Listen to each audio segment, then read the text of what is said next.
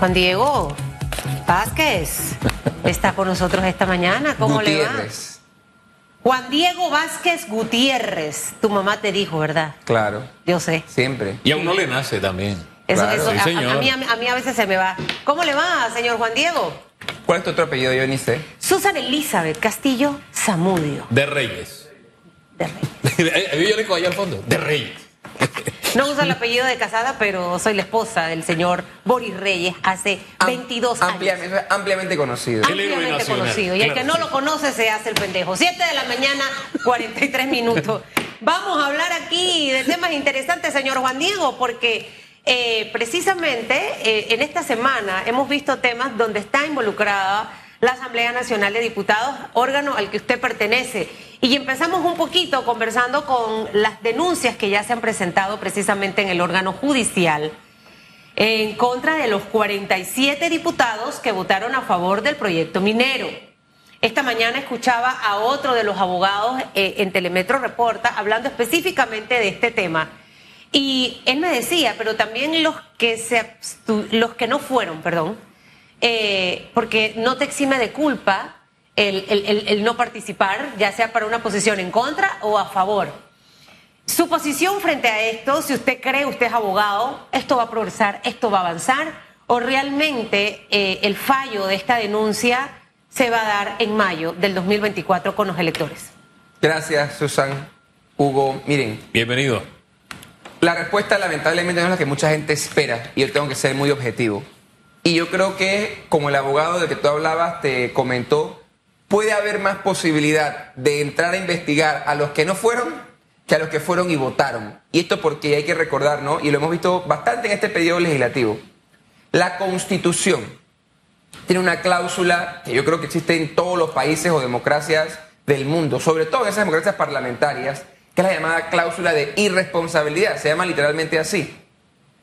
Y es la que consagra que los diputados no somos responsables legalmente por lo que decimos en la Asamblea, y eso lo hemos visto y lo hemos analizado ampliamente, y por lo que votamos o por cómo votamos en la Asamblea.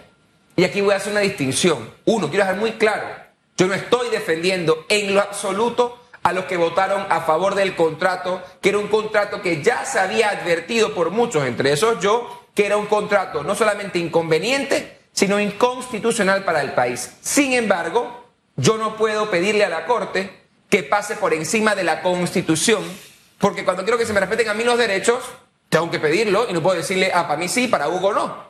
Entonces ahí tengo que ser muy serio y tengo que ser muy transparente con el que nos escucha y decirle como abogado, no como diputado, lo que dice la ley, no lo que mi corazón quisiera. Es decir, que no va a pasar nada. Es decir, que yo pienso, puedo equivocarme, ¿no? Pero yo pienso que con lo que conocemos de la Constitución, la Corte debe rechazar por improcedente esas denuncias. Y la misma, disculpe, y la misma suerte opera también para los funcionarios del Ejecutivo. Ellos tienen esa misma cláusula. Tomemos en cuenta que el fallo de la Corte dice que se extralimitaron en sus funciones y eso es un delito.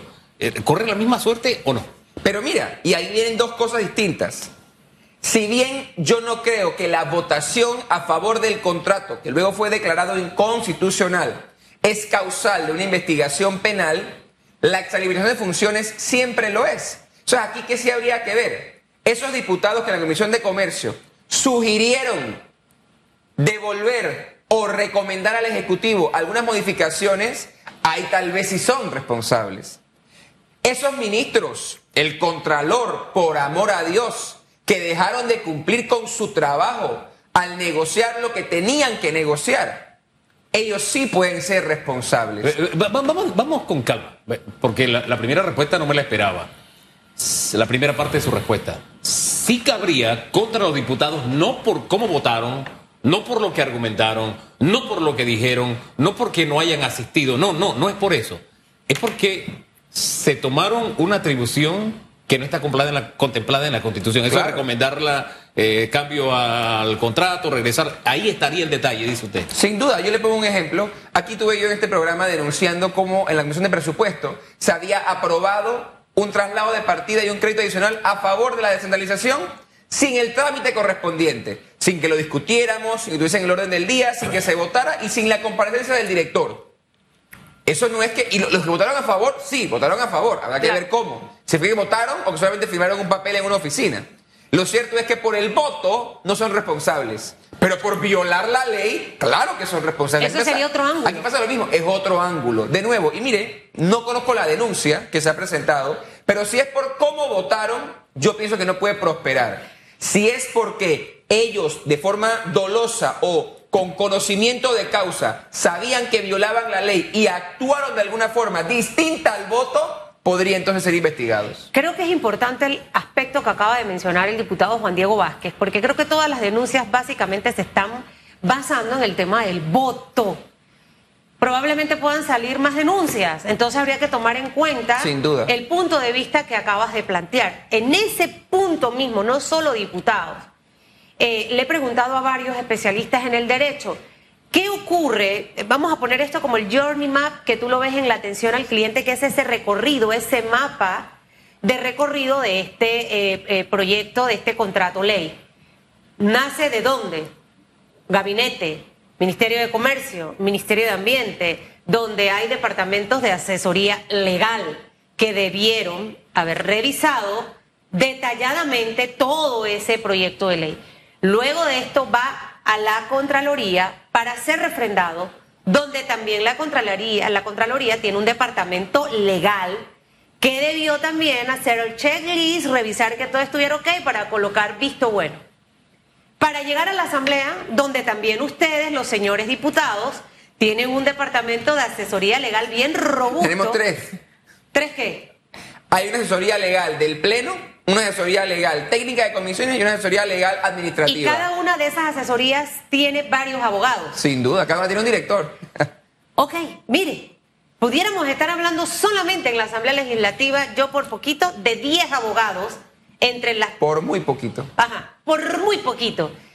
¿Qué ocurre con cada una de estas instituciones y figuras por las que pasó por sus manos el contrato que tiene 25 fallas inconstitucionales? O sea, deberían también entrar en estas denuncias porque al final, Juan Diego, si yo soy abogada, ¿para qué voy a presentar algo que no va a prosperar, que no está en la vía correcta? Y segundo, si no mete a todos los que tiene que estar dentro de, esa olla. Lo que tú has dicho sin duda alguna es fundamental. Yo te pongo un ejemplo. Yo no conozco cómo fue ese proceso a lo interno de los ministerios, porque no soy ministro ni estuve enterado, obviamente. Pero si, por ejemplo, antes de que el ministro, porque fue el primero que lo firmó formalmente, si antes que el ministro Alfaro firmó el contrato, su equipo legal lo revisó todo y le puso como algunas oficinas públicas un visto bueno de que, oiga, yo lo vi, fírmelo, ahí sin duda habría que ver ese visto bueno basado en qué fue. Pero hay algo que tú le mencionaste, querida Susan. El gobierno, a propuesta del ministro de Comercio anterior, contrató por millones de dólares firmas nacionales y extranjeras para asesorarnos en el proceso de negociación, que terminó en un fracaso rotundo, jurídicamente y políticamente. Ellos no pasa nada. O sea, el que consideró que eran los mejores, ¿por qué los escogió? ¿Con base a qué? Ese ministro que permitió que se malgastara, porque lamentablemente, con el respeto de los colegas, tiramos a la basura 5 millones o lo que nos haya costado eso, porque al final no quedó en nada el trabajo. ¿En- ¿De qué estamos hablando? A ellos que les pagamos nunca advirtieron las posibles 25, y yo creo que eso es importante que lo tengan claro. Miren, yo soy abogado antes de diputado, pero soy diputado. Y he visto leyes declaradas inconstitucionales, he visto actos declarados como inconstitucionales. Yo no recuerdo la última vez que yo leí una declaratoria de inconstitucionalidad de 25 violaciones a la Constitución. ¿Qué acción cabría entonces en este caso? Sea a los abogados, sea a los ministros, para que esto no quede como una anécdota, porque haciendo como una especie de analogía, es como si yo le hubiese pagado para que usted me construyera una casa, pero usted me entregó una toldita de esas que hay por ahí de paradas que las mueve el viento y se las lleva la Hay brisa. un mejor ejemplo. Usted me contrató para que le construyera una casa. Pues eso fue lo que pasó. Usted me, me contrata para que le construya una casa. Yo se la construyo y a la semana se le cae. Porque eso fue lo que pasó. La casa la construyeron y no era una toldita. Era una casa grande y bonita. Y yo que se veía bonita por fuera. Y yo con- contraté supuestamente a los mejores. Pero apenas yo entré a la casa y me acosté en la cama, se cae la casa encima. Eso fue lo que pasó. Nos hablaron de que era lo mejor de lo mejor, se aprobó como lo mejor de lo mejor y se cayó catastróficamente Y- y- en la Corte Suprema de Y Justicia. se les había advertido, oye, no tiene viga, se va a caer, oye, no tiene base, se va a caer, oye, no le estás metiendo, met- eh, eh, qué sé yo, eh, acero, se va a caer. O sea, se, se había advertido, no es que se cayó de Así sorpresa. es. Entonces, sin duda alguna, para mí lo que cabría lo primero, tal vez una investigación patrimonial por parte de la Contraloría que audite y entienda, oye, ¿cuánta gente vio esto? Porque eso es lo que a veces no vemos, Susan. Yo te hablo de lo fácil, que son los contratos que uno puede decir, Sí. este me costó un millón, este dos millones, este tres millones. Pero ¿cuánto nos costó en salario a los panameños? ¿Por cuánto tiempo que alguien se sentara en su escritorio a negociar algo que no funcionó? ¿Quién debería solicitar esa auditoría patrimonial por lesiones? Para mí la Contraloría, por supuesto, en su función. O sea, Pero eh, si, eh, eh, si Contraloría por si- tampoco se enteró, por- disculpe. por es que el primero que debe haber renunciado por dignidad al lado de los ministros de comercio es el Contralor de la República. Pero por sí sola la Contraloría puede hacerlo, o póngase que Por alguno de estos abogados panameños ilustres eh, puede presentar una denuncia solicitando que la o, esto no, no Es que, cabría. sin duda que puede ser solicitada, pero yo conozco de muchas que se han solicitado, yo he solicitado varias que no se han hecho. Que no se han hecho. Porque el Contralor, acuérdate que él no cree en eso, de investigar las cosas. Lamentablemente él refrenda y ratifica y permite y promueve los actos que este gobierno ha hecho que van en contra de los intereses del país. Él está de acuerdo con esos actos que van en contra del país. Pero aquí lo que falta es el fallo, Susan. Es lo que en derecho se conoce como algo de conocimiento público. Es decir, el Contralor, quiero pensar, ya se enteró en su oficina o en su casa que hubo un fallo que encontró que algo que él vio como bueno tenía 25 violaciones a la Constitución. Alguien tiene que mandar a investigar, al menos en su oficina. Oye, ¿quién fue el fiscalizador o quién fue el abogado o quiénes fueron las personas que vieron esto para que me regalaran a mí a firmarlo? Porque yo las quiero votar. Entonces habría que entender qué piensa el Contralor en este Sí, momento claro. y qué va a pasar. Porque lo que ha dicho el país, creo que a mí me preocupa. Las mismas personas que nos metieron en este zaperoco van a ser las que solucionen el problema. En teoría, en teoría muchos han dicho que no deben ser. Ya hay un ministro de comercio nuevo. Y por un lado está esta parte, pero eh, muchos funcionarios se corren el riesgo que le digan, pero usted fue el que me dijo que, que, que esto lo mandara. Claro. Ojo, eh, esa- ese renglón también está allí. Y, y, y, y en la A mí, me, vida... da- a mí me daría vergüenza. En, en- la vida usted ni se confía ni de su sombra, porque cada quien se va a salvar cuando ve que está embarrado de algo difícil. Así mismo Ahora, todos los panameños, Juan Diego Vázquez, eh, eh, estamos inmersos ya en esta situación, con 25 fallas a nuestra constitución. Algunos expertos han mencionado que debe la Asamblea trabajar en un proyecto de ley para el cierre de la mina. Eh, y entendiendo que esto no va a ser de la noche a la mañana y en donde se van a dar implicaciones de carácter económico que de una u otra manera sí nos van a afectar. Sin duda. Eh, ¿Cuál debiera ser el rol en este momento, más allá del tema de las denuncias e investigaciones que deben ir en paralelo, ahora con esta otra parte de la historia de la Asamblea Nacional de Diputados? Lo que pueden hacer ustedes. Esa pregunta es muy buena. Y yo no estoy seguro hoy, mira, te confieso, no estoy seguro hoy si la salida o el mecanismo a través de una ley, porque recordemos algo que se advirtió en la Comisión de Comercio por este servidor y otros. No podíamos aceptar nuevamente, ni tampoco en el 97, un contrato o un proyecto de semejante envergadura. Olvídese de la parte ambiental. Yo fui, porque fuimos citados a comparecer a la mina. Es un proyecto de una envergadura enorme, como se ha dicho también. El Código de Recursos Minerales no estaba preparado para sostener ese proyecto. Y de ahí que se lo volaron y lo violaron en todo, por todos lados.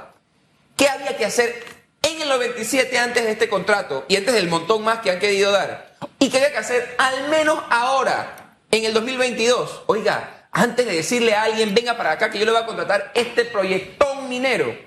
El que quería hacerlo, ojo, no digo que es lo que yo haría, pero el que quería hacerlo, vamos a cambiar el código de recursos minerales y vamos a hacerle un código de este tiempo que plantee lo que usted dice, que nos diga cómo va a ser el cierre, porque hay, en otros países hay leyes específicas para determinar los procesos de cierre. En este país no.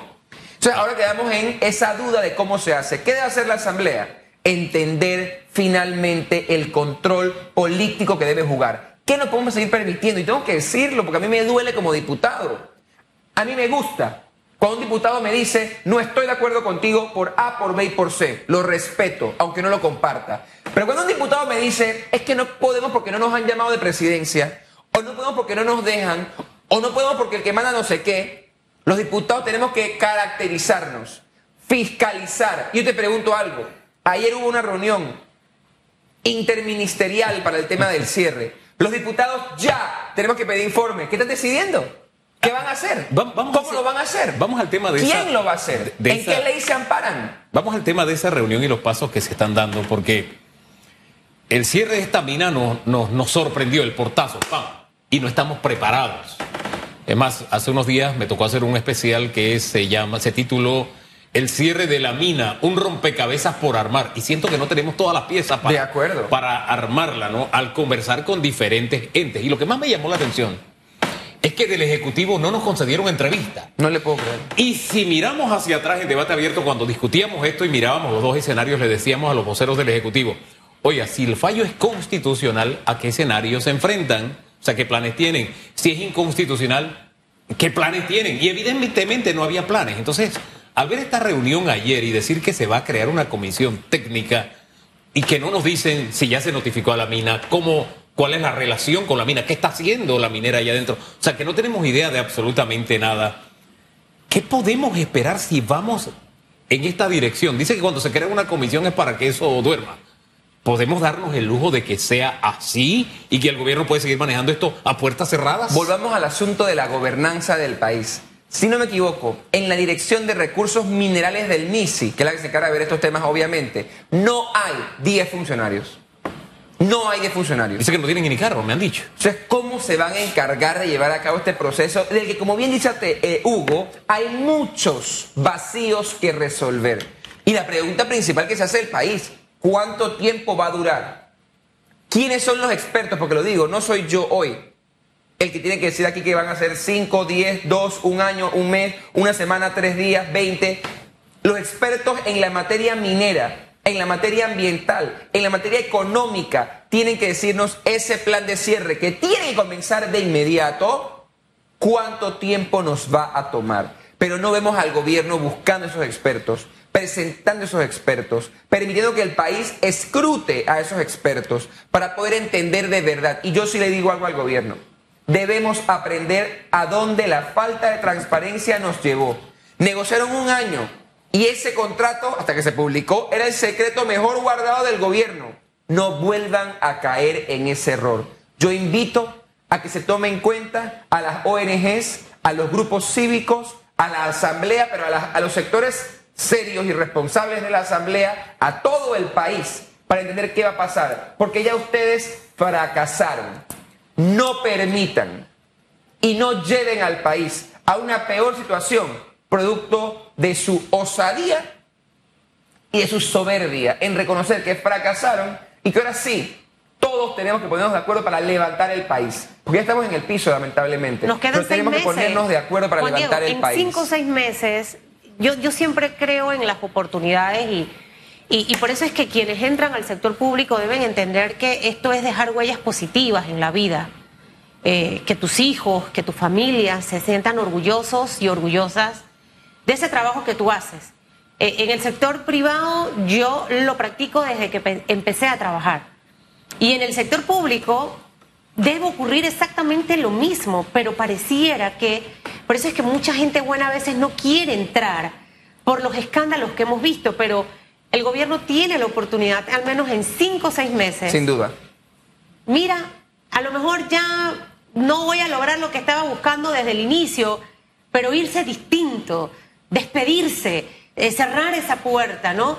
Eh, de una manera diferente, porque ha, quedado un sin sabor que probablemente, y, dejar a un lado ese 33%, que es que piensan que con ese 33% de nuevo ganan, pero hay una insatisfacción tan grande que no, eh, no sé cómo lo ves tú, si hay una oportunidad, si se puede realmente voluntad de, de, ver cómo se encamina todo esto. Yo soy un hombre que sin duda alguna cree en las oportunidades, como tú lo has dicho, y creo que lo has planteado maravillosamente. El país, y lo dijo Hugo también, el país se enfrenta, y nadie lo puede negar, enfrenta situaciones delicadas y complejas a su futuro, relacionados a todo el tema minero y otros problemas que tenemos ahí en la esquina que no hemos querido ver, pero que están allí y que se suman a la complejidad económica, social y política del país. Es innegable. Sin embargo, yo creo que es una oportunidad que Panamá se reconstruya y que empiece a navegar en una senda clara, estudiada, planificada, producto de un consenso con todos los panameños que nos lleve a mejores tiempos sostenidamente y con base a un plan. ¿Qué ocurre? Susan también lo acaba de plantear maravillosamente y no lo dijo, pero está en sus palabras. Tenemos a un gobierno que todavía hoy con todo lo que ha vivido no pone primero los intereses del país por encima de los políticos o politiqueros o electorales, no vamos a salir adelante. Y yo creo sin duda que estos seis meses que quedan, Susan, antes de que alguien y un equipo nuevo llegue al gobierno a, dirigir el país, hay tiempo de terminar de analizar y de observar cómo se comporta el gobierno y si finalmente pone al país primero y cómo se comportan los líderes políticos que quieren llegar a la presidencia de la Asamblea y de si van a ser responsables en sus comentarios y en sus acciones para también no pensar en qué voy a decir para ganar votos, Oye, ese sino qué voy a pensar y a decir para que el país salga mejor. Ese detalle es importante porque ahora hay una corriente de sacudirse y desdecirse de las cosas que en su momento se dijeron. Yo creo que si usted asumió una posición y fue una posición equivocada, decir, oye, me equivoqué, tuve una lectura equivocada, o pensaba en tal momento de esta manera porque en esa circunstancia había tales situaciones. Y, bueno, y creo que no estamos para momentos de duda. Lo que tenemos por delante es bien, pero bien retador como país. El tema del arbitraje. Porque ahora miro con más preocupación el tema. Si el cierre de la mina, tú lo estás manejando a puertas cerradas y estás viendo que los profesionales especialistas, la sociedad civil, la que te dijo te estás equivocando, está haciendo y acertó. exacto. Y acertó. Y está haciendo un esfuerzo allá. Yo lo que haría es, hey, vente para acá, vamos a trabajar juntos. Porque yo me voy en seis meses y quiero dejar todo bien. Eso, porque. Y, y, ahí es donde viene la preocupación y se lo planteo para darle la palabra. Si así están manejando el cierre de mina, ahora me viene la gran duda. ¿Cómo van a manejar el arbitraje que le va a tocar al que tome el poder cuando esto se vaya? Eso acabas de decir. Y ni siquiera, mira, la experiencia que tuvimos en Grupos Unidos por el Canal con la empresa española, que fuimos un arbitraje que duró años esto puede trascender no solamente este gobierno que está por terminar, sino el que viene y puede terminar en el siguiente. ¿Qué significa eso? No puede el presidente Cortizo, al que le respeto su capacidad y su cargo de presidente para hacerlo hasta el último día de su mandato, que ojalá Dios le dé vida y salud para terminarlo, él no puede pensar que lo que él escoge, lo que él diga, es la verdad absoluta cuando lamentablemente para el país se ha equivocado. Él ya debe haber llamado a los actores políticos, sociales, cívicos del país a preguntar cuál es la ruta. Para que el que gane después de él no venga a hacer lo que muchas veces pasa, que es que agarra todo lo que hizo uno y lo vota. Hay que establecer una ruta país, no una ruta PRD, no una ruta independiente, no una ruta CD, no una ruta RN. Una si lo llaman a usted, usted iría. Siempre lo hemos dicho. Oiga, es que yo le dejo algo que luego he dicho y lo repito hoy aquí. Los jefes de las bancadas, de todas las bancadas, fuimos cuando esto no había reventado hace un mes a decirle al arzobispo, arzobispo, diga al presidente que queremos hablar con él y que nos escuche por lo menos. Estoy aquí sentado, 6 de diciembre, un mes después, esperando esa reunión. Si es para aportar, si se me va a tomar en cuenta, si se va a tomar en cuenta la gente seria del país, se quiere trabajar por el país, yo siempre tengo que decir que sí, porque si no soy un hipócrita, un irresponsable. Y ahí gana el país.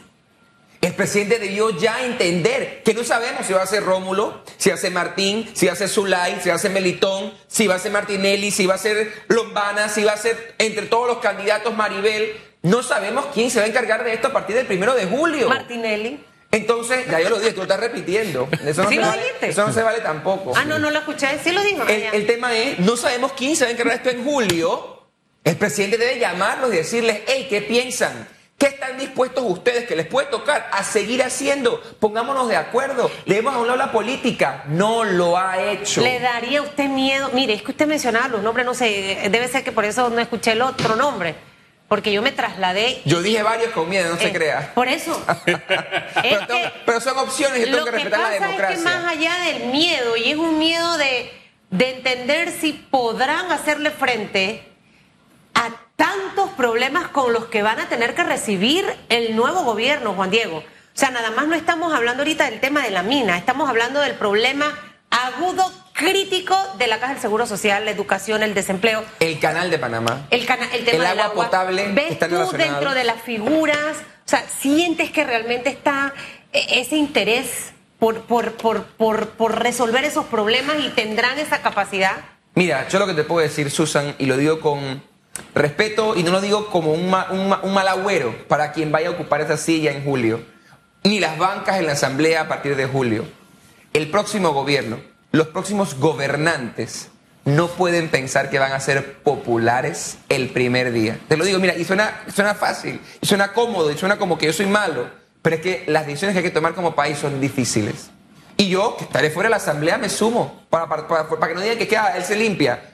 Yo me sumo como profesional, como panameño que me importa el país, a ver cómo puedo aportar. Pero las decisiones que vamos a tener que tomar no son fáciles, porque tú lo dijiste, canal de Panamá, agua potable relacionadas, seguro social, pensiones, jubilaciones, la economía del país, la educación del país, el oncológico que tenemos que hacer, la ruta de salud pública y la lista sigue, el sector agropecuario.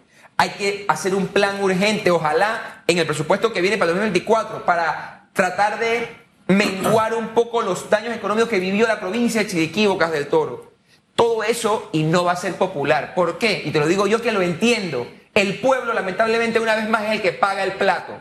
Porque el pueblo que quiere, oiga, finalmente, diputado, una cancha aquí porque mis hijos juegan en la tierra, hay que decirle, tienes toda la razón. Pero porque 30 años han robado, no te la puedo hacer, dame tiempo. Porque o te hago la cancha y hago esta, y la que quiere Hugo, y la que quiere Susan, y la que quiere no sé quién, o atiendo el, tema del canal. ¿Sabe quién O le faltó el y nos vamos a la la mina. pausa? Maribel Gordón, es que estaba sacando. No, yo también la dije. Sí, también la dijiste. Ay, Se me quedó alguien porque creo que dije siete. Pero, ah, no dije a Gaby, porque bueno, pero sí, Ay, padre. Gaby Ocho, también es una nueve, Sí, opción. se le había quedado en el tintero. Ese fue. Yo sabía fue. que había uno. ¿Vio? La cosa que no sabía cuál era el nombre. Mire lo que es el Debe top ser que no piensas, no piensas mucho en esa opción, Mi- puede mi- ser. ¿no? Ay, hijo Mire lo que es el top of mind. Déjelo hasta ahí. Gracias, don Juan Diego, por acompañarnos esta mañana.